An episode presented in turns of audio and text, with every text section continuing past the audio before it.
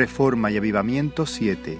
Mensaje de la palabra de Dios por el pastor Israel Sanz en la Iglesia Evangélica Bautista de Córdoba, España, 24 de marzo de 2019.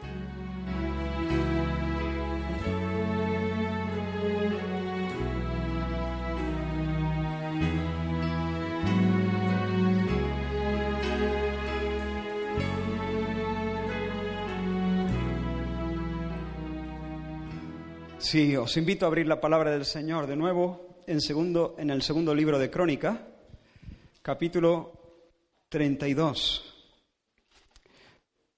Y seguimos con nuestra serie Reforma y Avivamiento, basada en el relato bíblico del rey Ezequías. Segundo de Crónicas 32, y esta vez sí vamos a leer un, un pasaje bastante extenso. No lo vamos a cubrir entero este día. Usaremos Dios mediante eh, la, el mensaje de la semana que viene también. Saludamos también a Trini, acabo de, de verla. Que el Señor siga consolándote y escondiéndote en su abrazo. Supongo que la mayoría sabéis que, que Gerardo, su marido, pues está con el Señor desde hace ya algunos días, unos pocos días, una semana y algo, o dos semanas, justo, ¿no? Eh, que el Señor os siga sosteniendo. Bien, segundo de Crónicas, capítulo 32, y vamos a leer desde el versículo 1 hasta el versículo 23. Os pido que, aunque la lectura sea larga, procuréis no, no perderos. Dice, después de estas cosas y de esta fidelidad, vino Sennacherib, rey de los asirios, e invadió a Judá y acampó contra las ciudades fortificadas con la intención de conquistarlas. Viendo pues Ezequías la venida de Sennacherib y su intención de combatir a Jerusalén, tuvo consejo con sus príncipes y con sus hombres valientes para cegar las fuentes de agua que estaban fuera de la ciudad, y ellos le apoyaron. Entonces se reunió mucho pueblo y cegaron todas las fuentes y el arroyo que corría a través del territorio, diciendo, ¿por qué han de hallar los reyes de Asiria muchas aguas cuando vengan? Después, con ánimo resuelto, edificó Ezequías todos los muros caídos e hizo alzar las torres y otro muro por fuera. Fortificó además a Milo en la ciudad de David y también hizo muchas espadas y escudos.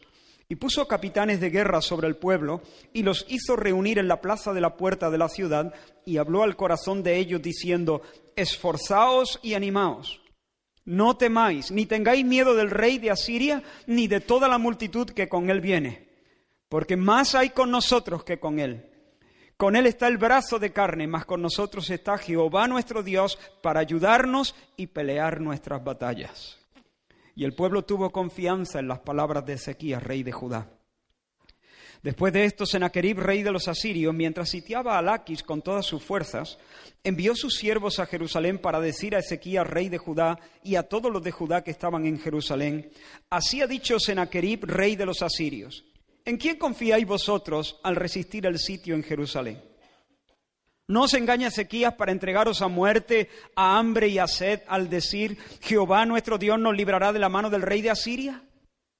¿No es Ezequías el mismo que ha quitado sus lugares altos y sus altares y ha dicho a Judá y a Jerusalén, delante de este solo altar adoraréis y sobre él quemaréis incienso? ¿No habéis sabido lo que yo y mis padres hemos hecho a todos los pueblos de la tierra? ¿Pudieron los dioses de las naciones de esta tierra librar su tierra de mi mano? ¿Qué Dios hubo de entre todos los dioses de aquellas naciones que destruyeron mis padres que pudiese salvar a su pueblo de mis manos? ¿Cómo podrá vuestro Dios libraros de mi mano?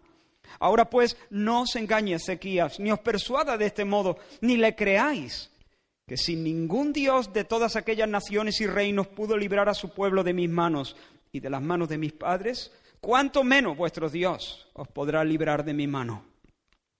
Y otras cosas más hablaron sus siervos contra Jehová Dios y contra su siervo Ezequías. Además de esto, escribió cartas en que blasfemaba contra Jehová, el Dios de Israel, y hablaba contra él, diciendo, como los dioses de las naciones de los países no pudieron librar a su mano de mis manos, a su pueblo de mis manos, tampoco el Dios de Ezequías librará al suyo de mis manos. Y clamaron a gran voz en judaico, al pueblo de Jerusalén que estaba sobre los muros para espantarles y atemorizarles a fin de poder tomar la ciudad. Y hablaron contra el Dios de Jerusalén como contra los dioses de los pueblos de la tierra, que son obra de manos de hombres. Mas el rey Ezequías y el profeta Isaías, hijo de Amós, oraron por esto y clamaron al cielo. Y Jehová envió un ángel, el cual destruyó a todo valiente y esforzado, y a los jefes y capitanes en el campamento del rey de Asiria. Este se volvió, por tanto, avergonzado a su tierra, y entrando en el templo de su Dios, allí lo mataron a espada sus propios hijos. Así salvó Jehová a Ezequías y a los moradores de Jerusalén de las manos de Sennacherib, rey de Asiria, y de las manos de todos, y les dio reposo por todos lados. Y muchos trajeron a Jerusalén ofrenda a Jehová y ricos presentes a Ezequías, rey de Judá, y fue muy engrandecido delante de todas las naciones después de esto.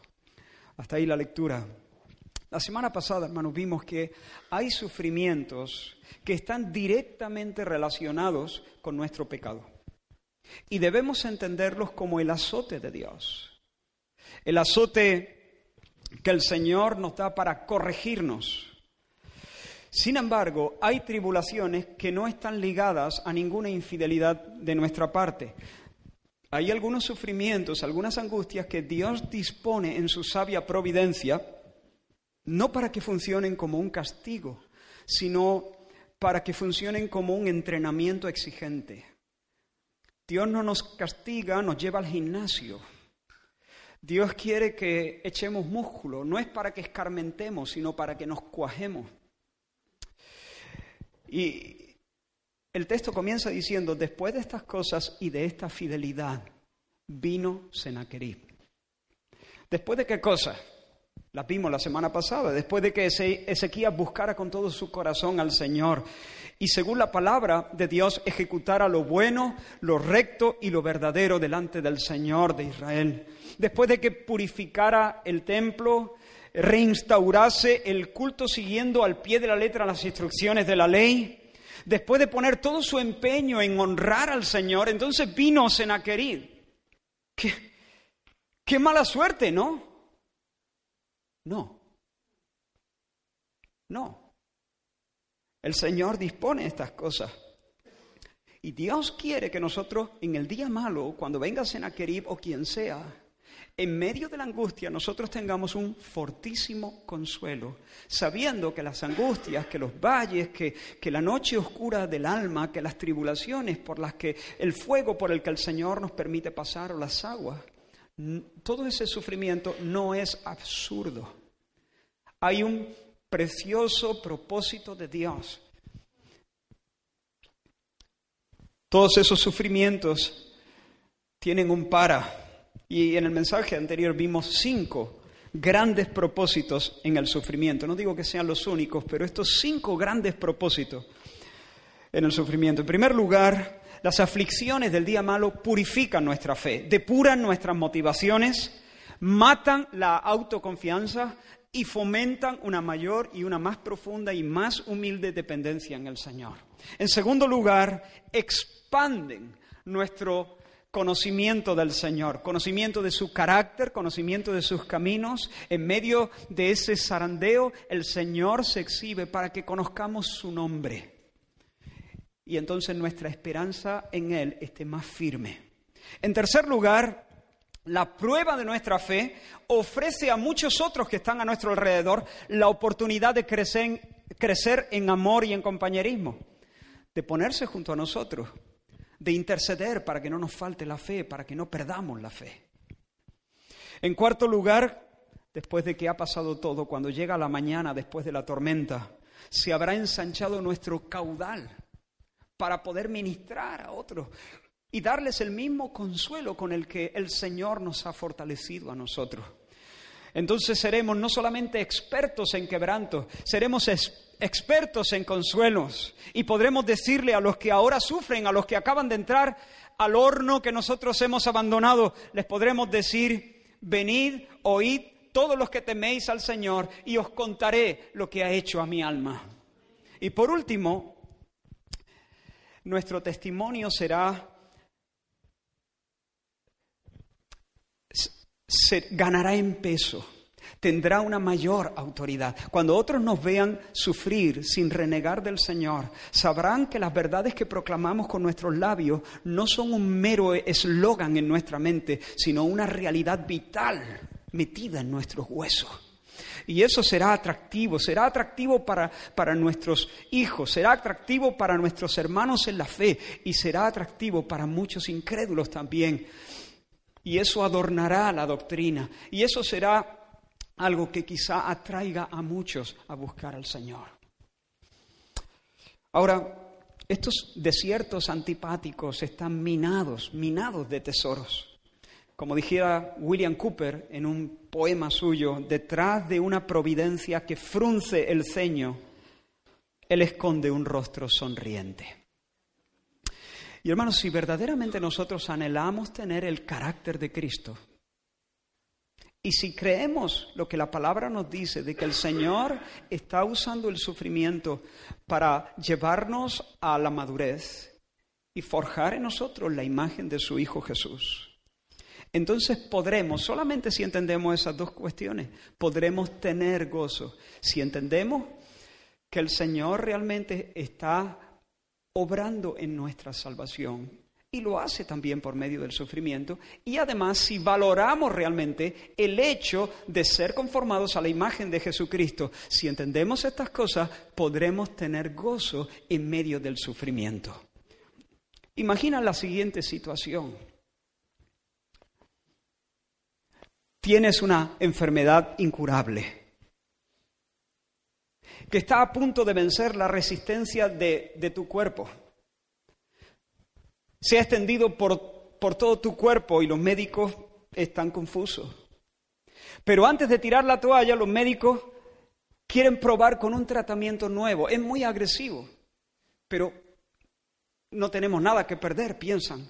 Te lo ofrecen y tú aceptas porque tampoco tienes nada que perder. Te sometes al tratamiento con esperanza. ¿Me sigues? Después de varias revisiones, los médicos entran con una sonrisa de oreja a oreja para decirte que esa enfermedad se ha secado. Aquello se ha curado completamente, ha desaparecido, no hay rastro de, de la enfermedad en tu organismo. Sin embargo, te avisan el tratamiento es muy agresivo, es muy fuerte. Durante las próximas dos o tres semanas, tu cuerpo va a experimentar un montón de desequilibrio. Puedes esperar que vayan remitiendo conforme pasan los días, pero estos días que están por delante van a ser días difíciles. Prepárate para sufrir mareos, náuseas, vómitos, debilidad extrema, calambres. No solamente vas a perder el cabello, vas a perder las uñas también, pero ¿sabes qué? Debes estar seguro, cada vez que, que, tú veas esto, es normal, esto te va a venir, pero la enfermedad se ha secado, olvídate para siempre de ella. El tratamiento ha sido un éxito rotundo, en un mes habrá terminado la tormenta, entonces te llevan a casa. Estás hecho un trapo, pero los tuyos sonríen. Y tú vomitas. Pero aunque vomitas y te encoges de dolor por los calambres, tu corazón está contento. ¿Cómo puede ser? ¿Acaso te alegras por los calambres? ¿Te gusta vomitar? ¿Te entusiasman las náuseas? No, no te gusta vomitar. No estás contento con los calambres. Los estás sufriendo. Pero no puedes quitarte de la cabeza la buena noticia que acaban de darte. La enfermedad ha remitido por completo, estás sano y pronto podrás jugar con tus niños. ¿Ves? ¿Ves cómo pueden convivir el sufrimiento y el gozo al mismo tiempo? Sufrimiento, sufriendo, pero el mismo minuto que estoy sufriendo, estoy regocijándome porque una noticia más grande y mejor está llenando mi corazón y mi mente. La única manera de gozarse en medio del sufrimiento es cuando realmente reposamos nuestro corazón sobre la verdad de que el Señor es el que maneja la temperatura del horno y además el Señor tiene un propósito precioso, conformarnos a la imagen de su Hijo, es decir, invitarnos a la alegría más alta, a la felicidad más alta. Él está obrando para nuestra salvación. Pero en ocasiones me da la impresión de que no logramos estar gozosos en el valle de la prueba porque o bien no creemos realmente que el Señor tenga el control o bien no valoramos como debiéramos el ser hechos conformes a Cristo. Mira, si hay que pasar eso, mejor me quedo como estoy. Ser como Cristo debe ser una cosa fantástica, pero mira, tampoco estoy tan mal. Pero el que valora ser como Cristo dice, oh sí. Y si tienes que poner más alta la temperatura del horno, pues nada, apretar los dientes. Si van a venir vómito y mareo y calambre, Señor, aguantaremos. Pero merece la pena. Merece la pena ser como Cristo. Merece la pena que Dios termine su obra. Hermano, hermana, Dios está obrando en tu salvación. Dios está obrando en tu dicha eterna, en tu felicidad perpetua. Gózate, gózate. Cuando acabe contigo, tendrás la conciencia de ser la persona más feliz de la tierra. Es verdad, dice el escritor de Hebreo, es verdad que ninguna aflicción o ninguna disciplina al presente parece ser causa de gozo, sino de tristeza pero después da fruto apacible de justicia a, la que en a los que en ellos han sido ejercitados. Perdón. Pero hermanos, en esta porción hay mucho más que, que, el Señor quiere que aprendamos. Y si tú estás ahí en una situación de, de dificultad que te abruma, si, si, estás enfrentando en estos momentos desafíos que te confunden, si de repente la vida se ha convertido en un amasijo de dificultades que te superan y te quitan el aliento. Entonces el mensaje de esta mañana es muy especialmente para ti. Y espero que esta palabra el Señor la use para caldear tu corazón y para fortificarlo. Esa era la situación de Ezequías en este momento. Ezequías había visto la mano del Señor de una manera preciosa en los años anteriores, pero de repente su vida da un vuelco. El siervo del Señor viene de hacer la voluntad del Señor, pero de repente sus enemigos se levantan contra él. Vino Senaquerib. Y por supuesto, el ejército de Judá no tenía la más mínima posibilidad de resistir con éxito a la que se había convertido ya en la primera potencia militar del mundo. Los asirios habían derrotado ya a las diez tribus del reino del norte, Israel, y habían conquistado su capital, Samaria, bajo el reinado del padre de este, de Salmanasar y habían hecho morder el polvo a un montón de tierras, a Amad, Arfat, Sefarbaín, Ena, Iba, Gozán, Arán, Resed, los hijos de Edén, uno tras otro, iban cayendo como moscas delante de Asiria. Para colmo, las tropas de Sennacherib ya han conquistado bastantes ciudades de Judá. Y ahora le toca el turno a Jerusalén. Asiria es un rodillo, es una máquina de guerra imparable y cruel. Y ahora este rey de los asirios apunta su espada hacia Jerusalén. Ahora, como, como, dije la semana pasada, esta invasión de Sennacherib no solamente se narra aquí en Segundo de Crónicas, sino también en el segundo libro de los Reyes y en los capítulos 36 y 37 del libro de Isaías.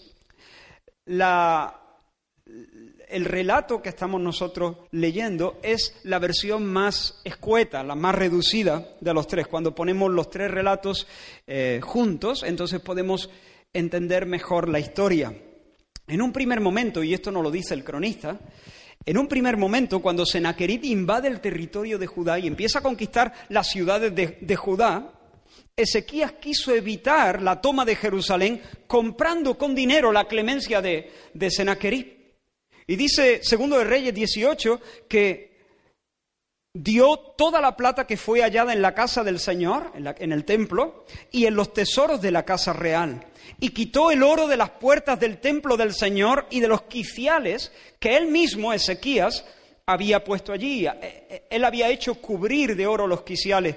Los quitó y se los dio al rey de Asiria para comprar así su clemencia y que no invadieran Jerusalén. Pero sabéis, esta estrategia fue un fracaso total. Ni la diplomacia, ni el oro y la plata consiguieron disuadir a los asirios de sus planes de conquista. Ahora, humanamente hablando, Ezequías tenía dos opciones. rendirse y aceptar que su pueblo fuese llevado a cautiverio y que Jerusalén fuese hecha no la casa del Señor, no la casa de, Jehová, sino la casa de Nisroch, el, el dios de Sennacherib, o resistir la invasión, pelear con todas sus fuerzas y morir porque, porque ellos no tenían eh, la, fuerza suficiente para resistir a un ejército similar. Seguramente lo que harían sería sitiar la, eh, la ciudad de Jerusalén y Ezequías sabría que el fin de, de los ciudadanos era aguantar, aguantar hasta que se acabaran los víveres, el agua, empezar a beber su propia orina para entretener su vida un rato más y finalmente dar su último suspiro y luego tranquilamente los asirios entrar por la ciudad y rematar los que todavía no habían muerto. Esas eran las dos, humanamente hablando. De hecho, cuando el rey Ezequías eh, informó al profeta Isaías de la situación, él usó un refrán que solía usarse en aquellos días. Nos lo dice Isaías 37, dice, los hijos, esto fue lo que, lo que comunicó a Isaías, los hijos han llegado hasta el punto de nacer y la que da a luz no tiene fuerza. Imagina la situación, la imagen es la siguiente, es la hora del parto, es una situación crítica, es el momento de la verdad. El bebé ya asoma la cabecita, un esfuerzo más y estaremos haciendo la fiesta estaremos riendo, celebrando el alumbramiento. Sin embargo, si no llega a salir, si no sale el bebé, entonces la fiesta se, convertirá en luto. En lugar de reír, vamos a llorar. Es el momento clave. Estamos a un, a un paso entre la vida y la muerte. Solo falta que la mujer puje un poco más, haga el último esfuerzo y el bebé entonces por fin nazca. Pero esa es la tragedia que la mujer que debe hacer un esfuerzo más está exhausta, no tiene más fuerza. Está deseando tener al niño, al bebé en sus brazos, pero se le va a morir dentro. Ella misma será su tumba. No tiene fuerza. Sí, es el momento de la verdad. Sí, estamos a un paso de, de, la, celebración. Pero esta es la tragedia. No podemos, se nos acabaron las fuerzas. Esa es la situación. Así se siente Ezequías y eso es lo que le transmite al profeta Isaías. Hay mucho en juego y no tengo fuerza. Hay mucho en juego y no tengo fuerza. ¿Qué hacer en una situación así?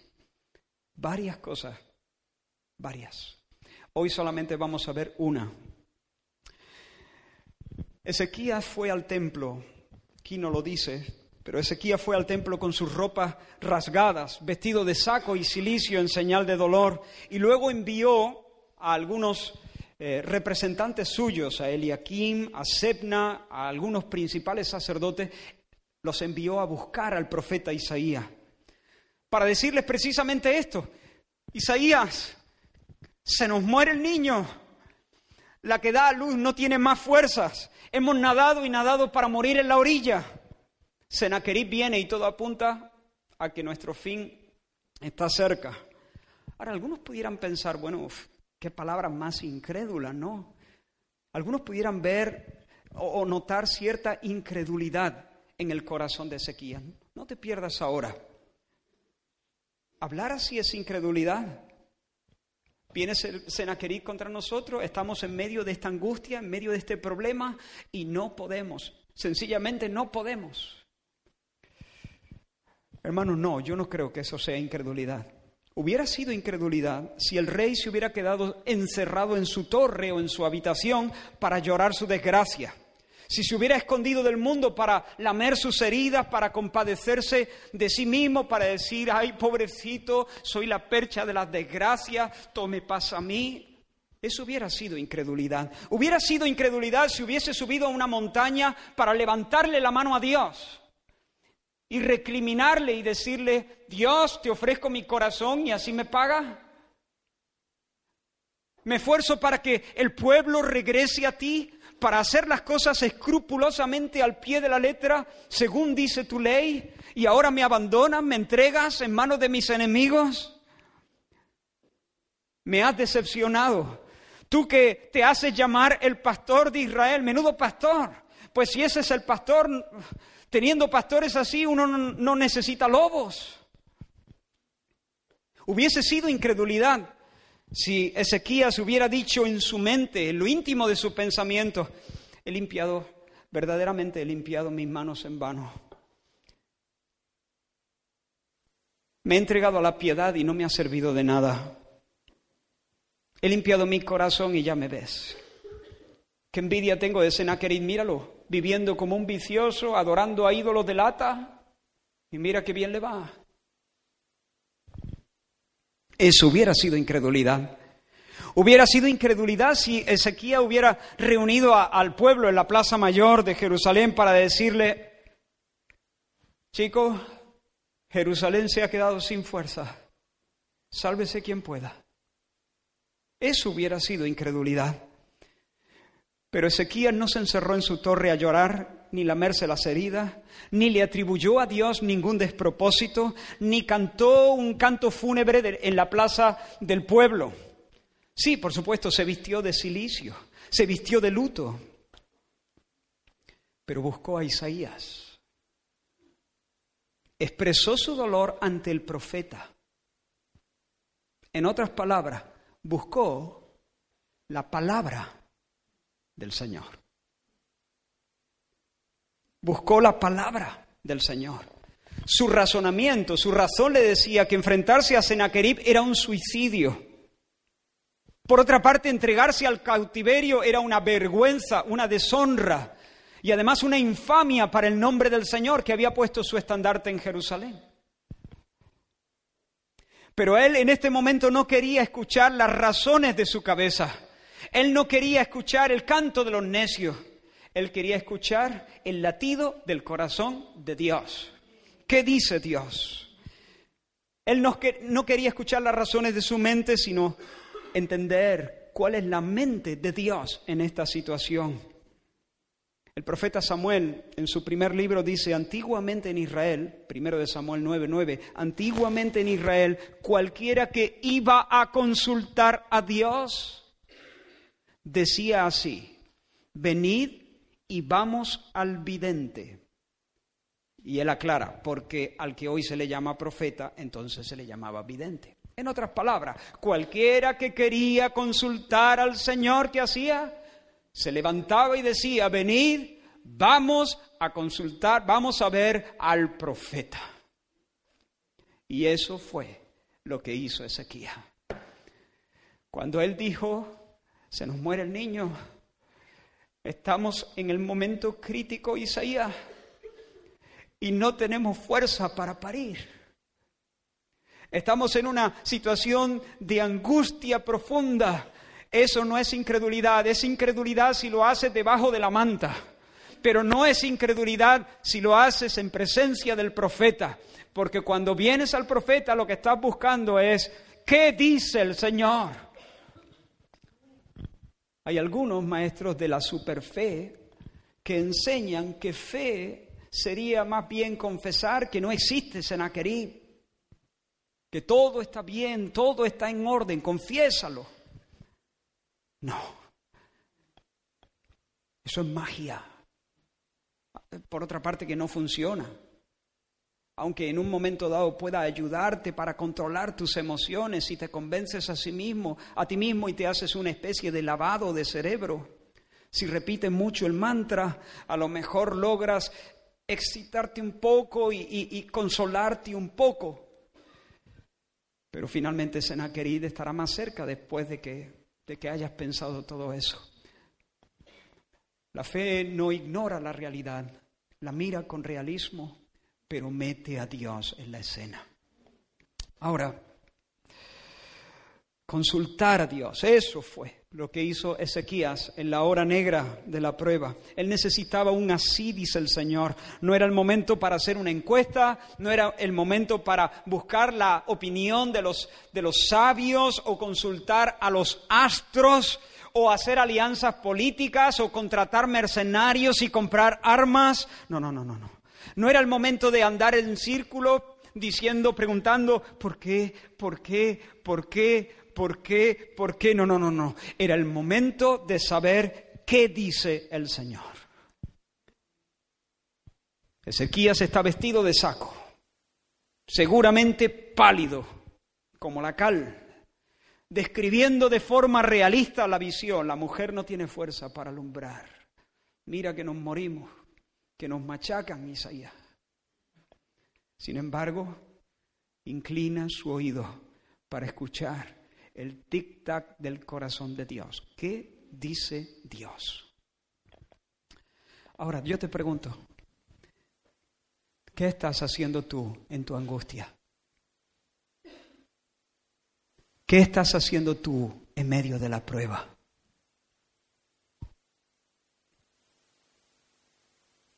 ¿Cómo actúas? Y tal vez diga, bueno, vale, vale, vale, pero ¿dónde está Isaías? Yo gastaría mis ahorros para ir a, ver al profeta y encontrarme con él y que él me dijese eso, lo que el Señor dice de mí y de mis aprietos. Yo también pagaría por, por, por reunirme con él para que él me dijese, así dice el Señor. Pero ¿dónde está el profeta? Hermano, ¿de verdad no sabe dónde está el profeta? No sabe dónde está el profeta.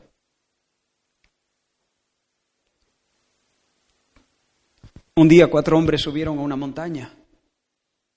Juan, Pedro, Jacobo, Santiago y Jesús. Y cuando estaban allí, Jesús se transfiguró delante de ellos y resplandecía, resplandecía como el sol. Y cuando eso estaba pasando, Pedro empezó a balbucear y entonces el cielo le detuvo y el cielo habló. Y Dios Padre envió su voz desde las alturas y dijo, este, señalando a Jesús, es mi Hijo amado. Este, en quien yo tengo complacencia escuchad a éste,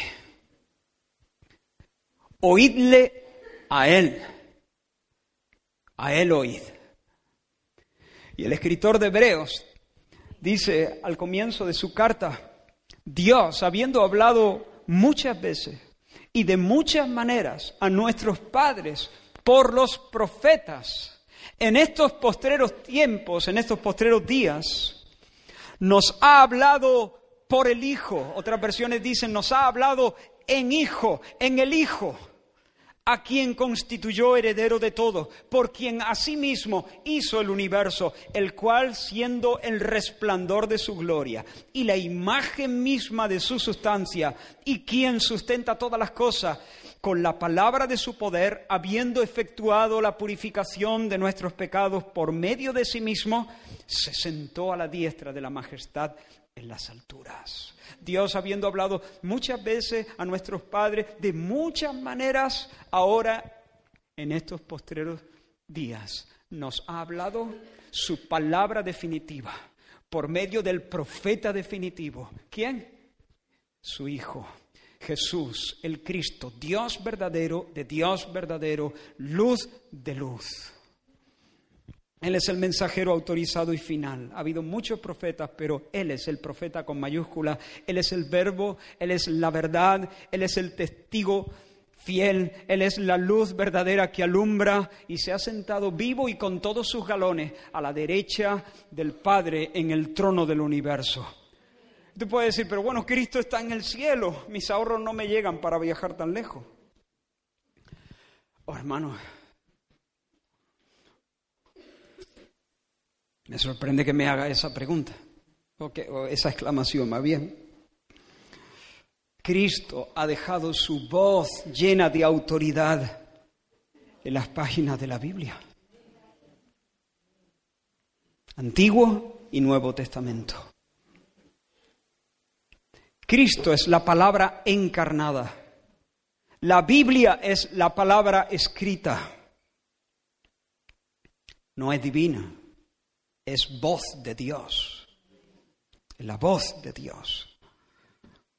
No estoy, no, no, no, no estoy animando a que consideréis este libro como tal, como algo sagrado, pero sí a atesorarlo como la voz, el testimonio de Dios de sí mismo. Antes de ir a la cruz, Jesús dijo a sus, a sus apóstoles, yo os he dicho todas estas cosas estando todavía con vosotros pero me voy. Pero el consolador, el Espíritu Santo, el Paracleto, el Espíritu Santo a quien el Padre enviará en mi nombre, Él os enseñará todas las cosas y os recordará todo lo que yo os he dicho.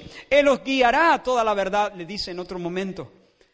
Lo que les está diciendo es cuando yo no esté aquí, el Padre enviará a otro en mi lugar, tan divino, tan amable, tan sabio, tan cercano como yo para que los sostenga, os consuele, os guíe a toda verdad y os recuerde lo que yo os he enseñado. Y entonces vosotros, por el ministerio santo del Santo Espíritu, vosotros seréis mis testigos autorizados para escribir y poner toda mi enseñanza por escrito para todas las generaciones, para poner el fundamento, el fundamento de la iglesia que yo edifico. La doctrina apostólica. Y por eso el apóstol Pedro, cuando escribe su segunda carta, dice, tenemos también la palabra profética más segura. Él está hablando de la transfiguración ahí. Él está diciendo, mirad, nosotros no estamos hablando por hablar, lo vimos, lo vimos con nuestros ojos. Lo vimos con nuestros ojos, estuvimos en el monte. Pregúntale a Juan. Yo lo vi, se transfiguró delante de mí, yo oí la voz. Pero, mira lo que dice ahora, tenemos también, aparte de una experiencia personal con el Cristo, también tenemos la palabra profética más segura más segura, a la cual hacéis bien en estar atentos como a una antorcha que alumbra el lugar oscuro, hasta que el día esclarezca y el lucero de la mañana salga en vuestros corazones. Entendiendo primero esto, sigue diciendo, que ninguna profecía de la Escritura es de interpretación privada, porque nunca, nunca la profecía fue traída por voluntad humana sino que los santos hombres de Dios hablaron siendo inspirados por el Espíritu Santo. Oh, hermanos, el lugar es oscuro, ya mismo amanece, pero de momento es oscuro. El lugar es oscuro, pero no tengo que caminar a oscuras. Tengo una antorcha, hermano, tengo una antorcha, tengo una lámpara para alumbrar mis pies, la senda que piso, y debo saber que ninguna palabra, que ninguna profecía, que ninguna promesa, que ninguna verdad, que ningún mandamiento escrito en este libro ha sido producto de la imaginación o de las buenas intenciones de hombres santos y piadosos. Ninguno de ellos se sentó diciendo, oh, he tenido una visión de Dios, procuraré eh, expresarla lo mejor que pueda a la próxima generación. Voy a destilar mi experiencia, voy a destilar todo lo que he aprendido en mi caminar con Dios para dejar un buen consejo a las generaciones que me siguen. No, nadie, ninguno lo hizo así. La Biblia no es el testimonio del hombre acerca de lo que ha conocido de Dios. La Biblia es el testimonio de Dios acerca de Dios mismo. Y cada uno, Marcos y Lucas y Moisés, cada uno de los que escribió este texto, lo hizo impulsado por Dios, bajo la moción del Espíritu Santo, como el viento impulsa las velas de un barco, de un velero en, el mar llevados por Dios, lo hicieron, regidos por Dios, regidos por el Espíritu Santo, siendo inspirados empujados, conducidos, constreñidos por el Espíritu Santo para escribir exactamente lo que escribieron. Hermanos, este libro es la voz de Dios en palabras humanas. Este libro es la palabra profética más segura a la cual haces bien en estar atento. Este libro, la palabra de Dios es la roca y todo lo demás es arena.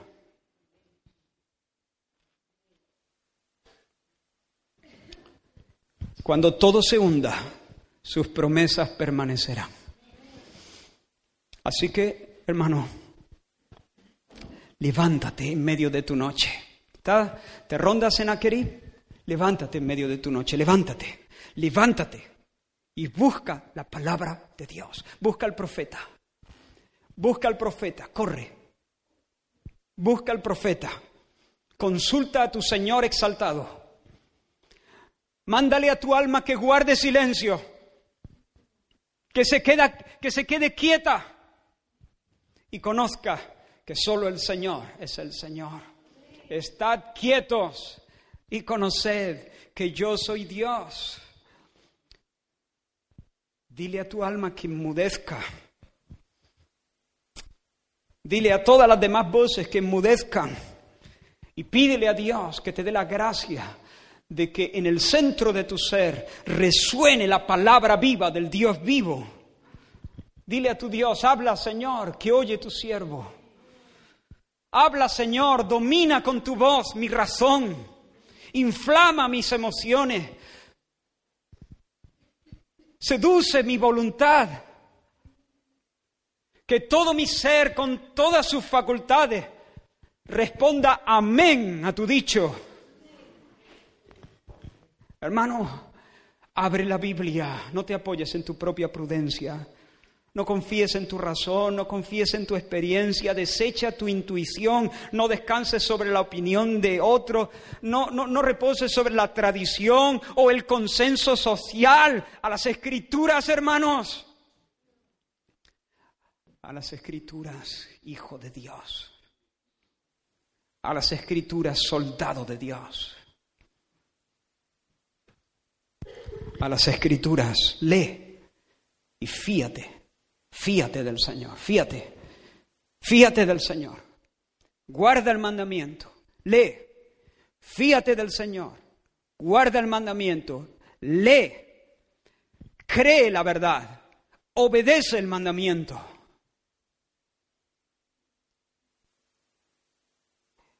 Eso es esperar en Dios. Oh Señor sean sobre nosotros tu misericordia, según esperamos en ti. Senaquerib viene y se acerca, pero sea tu misericordia conmigo, según esperamos en ti. Pero hermano, una cosa, no lea, no leas para leer. La lectura de la Biblia no es un fin en sí mismo. La lectura de la Biblia, los antiguos hablaban de la lectura de la Biblia y los, modernos también, como un medio de gracia, un medio de gracia. No leemos la Biblia para leer la Biblia. Cuidado con esto, hermano. No leemos la Biblia para leer la Biblia, leemos la Biblia para encontrarnos con el Dios vivo. El buen estudiante de la Biblia sabrá que Abraham era hijo de Taré, que los hijos de Noé se llamaban Sen, Can y Jafet. Que el último libro del, Nuevo, del Antiguo Testamento es Malaquías. Que el evangelista Lucas era médico de profesión. Que en el aposento alto había 120 personas reunidas en Pentecostés. Que a Jesús lo sepultaron en un sepulcro nuevo. Que Pedro tenía suegra y que Jesús nació en Belén. Pero si todo esto es lo que obtienes de la Biblia y eso es lo único que obtienes de tu estudio, con todo respeto, el diablo ha obtenido más que tú. Porque él sabe más datos interesantes, incluso curiosidades raras, de cuál es la palabra central del versículo más largo de la Biblia. Oh, hermano, eso no es conocer la Biblia. Acércate a la palabra de Dios para encontrarte con Cristo. Por supuesto, disfruta de la lectura.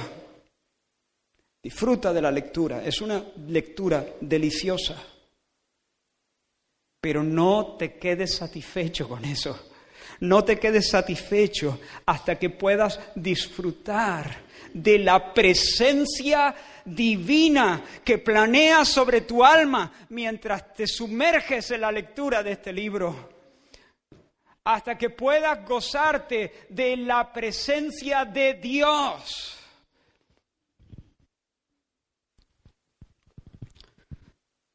Si tú leyendo conoces que a Dios se le llama castillo, entonces no te conformes con ese descubrimiento.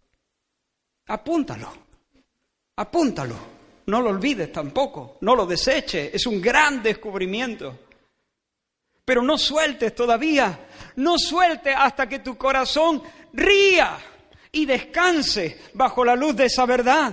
Y que puedas decir con plena confianza desde los tuétanos, el Señor es mi amparo y mi fortaleza nuestro pronto auxilio en las tribulaciones. Hermanos, cuando venimos a la palabra de Dios, suspirando por Dios, el Espíritu de Dios va a tomar esa verdad y la va a meter a fuego en nuestros huesos.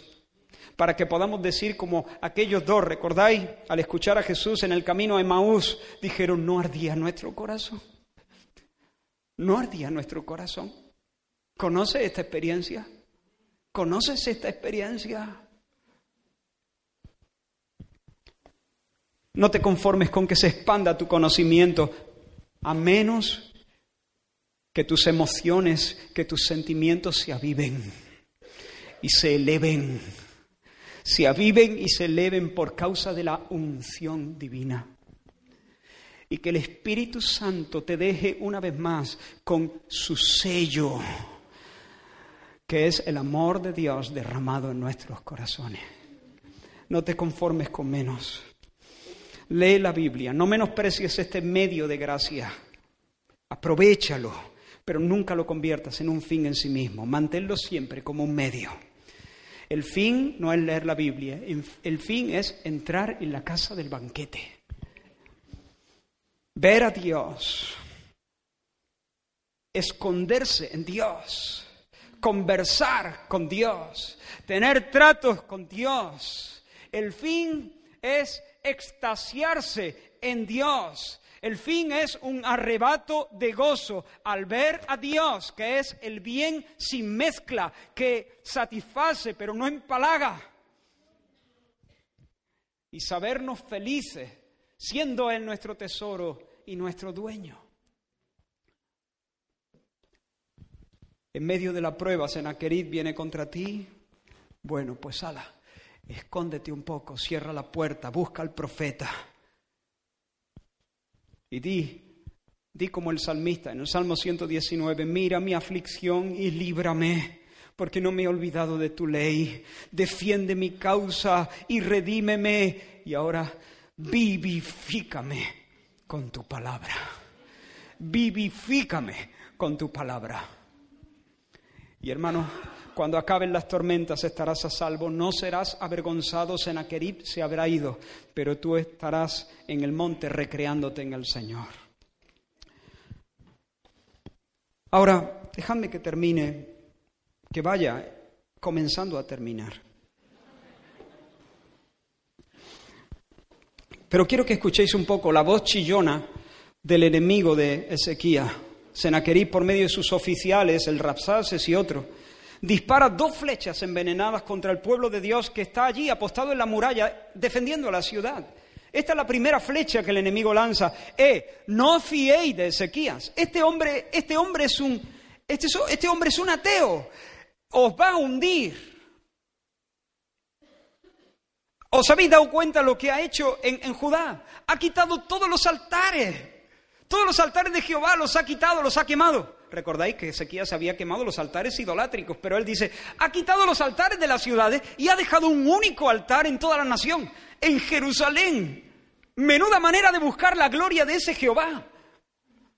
Si así es como quiere honrar a su Dios, quitándole altares, reduciendo su religión, encapsulándola, encapsulándola en el rinconcito de Jerusalén. Este hombre eh, eh, está delirando. ¿Y cuál ha sido la consecuencia? Que las ciudades que se quedaron sin altares ahora están bajo mis pies. Eso es lo que le dice, en otras palabras. ¿No ha sido él el que ha quitado sus altares de vuestras ciudades? No confiéis en Ezequías, se, le ha ido la cabeza. Dios no está con él, de hecho, Dios está conmigo, dice en el relato que, narra Isaías. Dios está conmigo y me ha enviado a castigarle. Uf. La segunda flecha que Senaquerib lanza es, y por otra parte, aunque vuestro Dios sea muy querido por vosotros y haya hecho sus pinitos en otros tiempos, ¿Quién es vuestro Dios para que resista la potencia con la que yo voy a remeter contra la ciudad?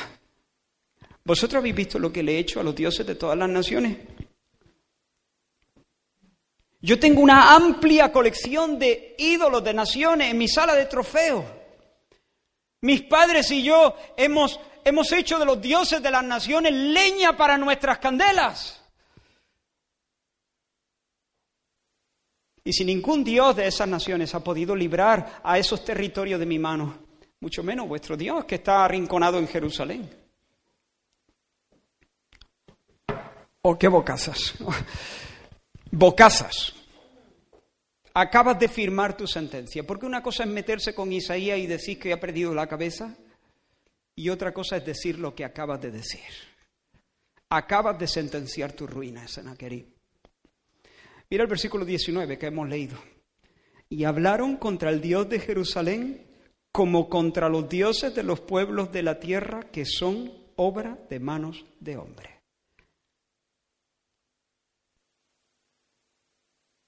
Se ha tirado en plancha Senaquerib completamente. Acaba de comparar al Dios vivo con la piedra y el palo de las naciones. Senaquerib está muerto Nadie se burla de Dios. La estopa ha provocado al fuego. El Señor ha bajado su pulgar. Estás frito. Y, los enemigos hablaban, el Rapsaces y el Razaris y todos los enviados de, de Senaquerib hablaban en, en hebreo. Y allí le dijeron, los oficiales le dijeron, no, no, no, háblanos en arameo, porque el arameo era una lengua eh, que, la conocían los altos dignatarios, todavía no estaba extendida en, Judá.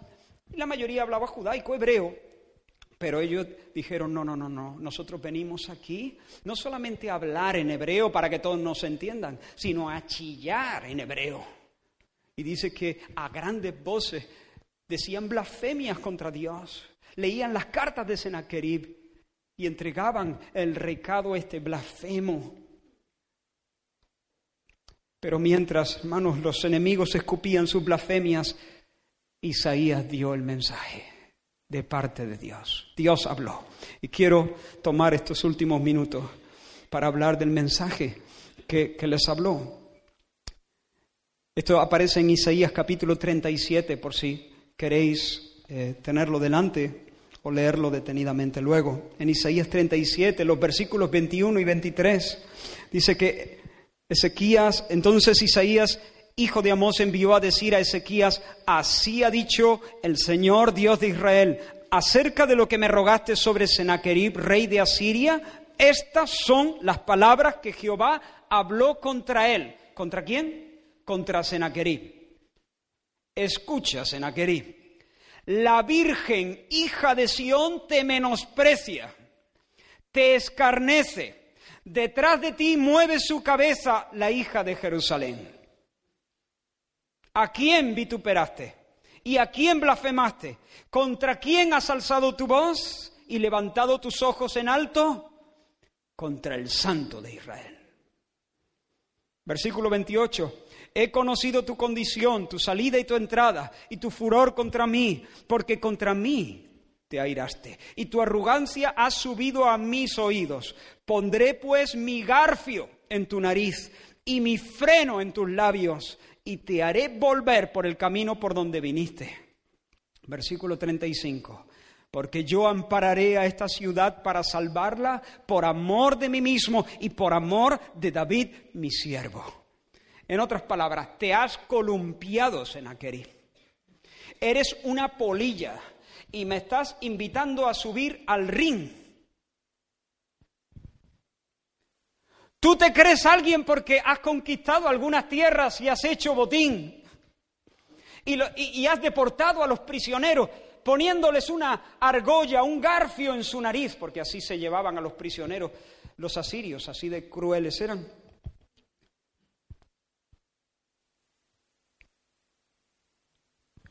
Pues ahora voy a ser yo el que te va a poner una argolla en la nariz. Y te voy a poner un bozal en la boca. Y te voy a hacer volver por donde viniste. ¿Sabes qué? Senaquerib, la Virgen, la hija de Sión, y ahora está hablando del pueblo de Dios, Jerusalén, sus habitantes, la Virgen te menosprecia, se ríe de ti, mientras te alejas con el garfio en la nariz, te hace muecas, mueve la cabeza, te hace mofa, se burla, se burla a tus espaldas. Pero ¿te has dado cuenta que le llama a la Virgen la ciudad de Jerusalén a la que quiere violar?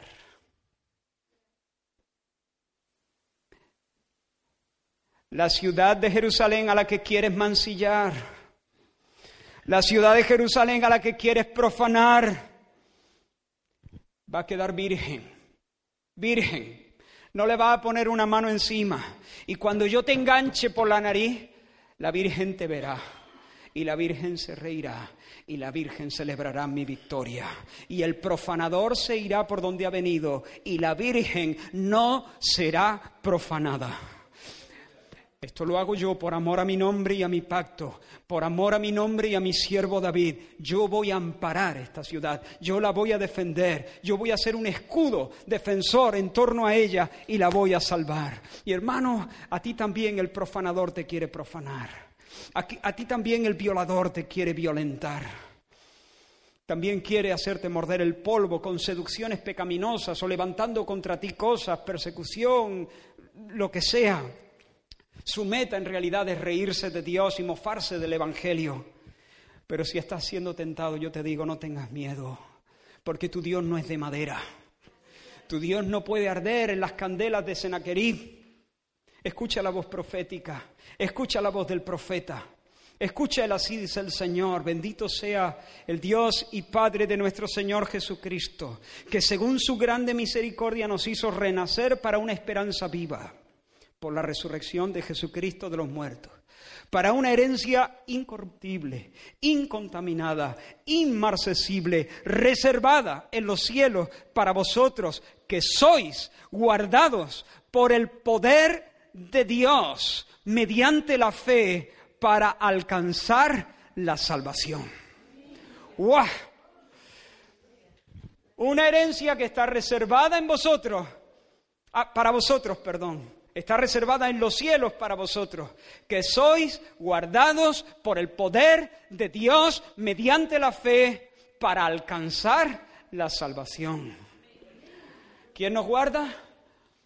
Dios. ¿Tiene músculo? Hombre. Somos guardados por el poder de Dios. ¿Cómo lo hace Dios? Sosteniendo nuestra fe, mediante la fe haciendo que nuestra fe no falte, como hizo Jesús con Pedro, manteniendo viva nuestra fe. Y así nos preserva para la herencia que Él preserva, una herencia guardada para un pueblo guardado. Eso es lo que dice nuestro profeta. Y hermanos, cuando todos los senaquerib del mundo caigan, cuando las angustias pasen, cuando arde el mundo con sus torres, tú cantarás aleluyas. ¿Que cómo lo sé? Porque he leído la Biblia. El único capítulo en el Nuevo Testamento que contiene aleluyas es justo el capítulo donde se narra el canto de los santos tras la caída de Babilonia. Y entonces resuenan cuatro aleluya. Aleluya. Y una de las razones por las que los santos cantan aleluya es por esta. Gocémonos y alegrémonos porque han llegado las bodas del Cordero. Y a su esposa, la Virgen, se, le se ha preparado y a ella se le ha concedido que se vista de lino fino. Cuando todos los senaqueribs caigan y el mundo arda con sus torres, la iglesia se desposará con su amado, vestida de blanco, porque el profanador no habrá podido profanarnos. Quiero terminar haciéndote algunas preguntas. ¿Crees que la Biblia es la palabra de Dios? ¿La palabra de Cristo, verdadero Dios y profeta definitivo? ¿Lo crees? Segunda pregunta. ¿Tienes un tiempo regular de lectura y meditación bíblica?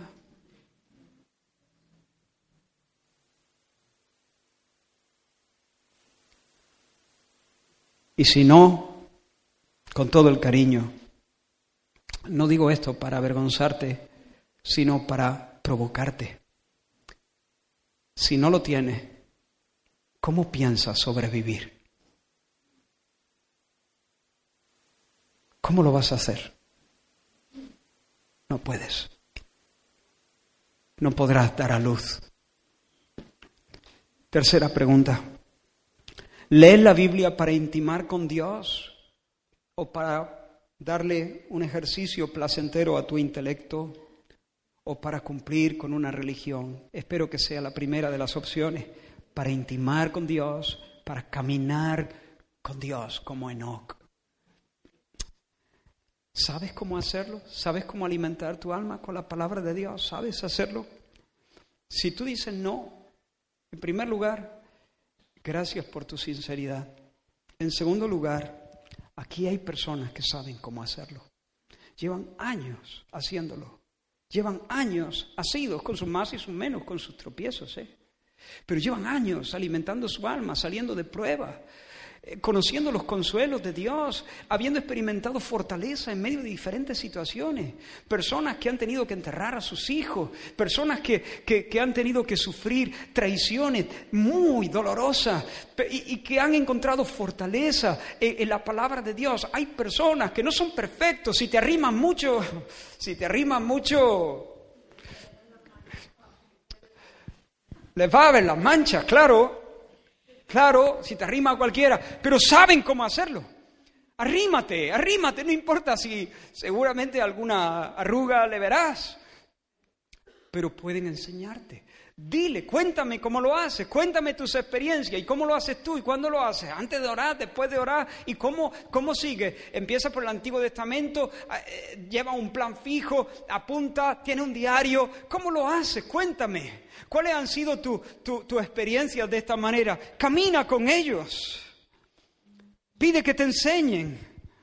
Porque necesitas aprender a hacerlo ya.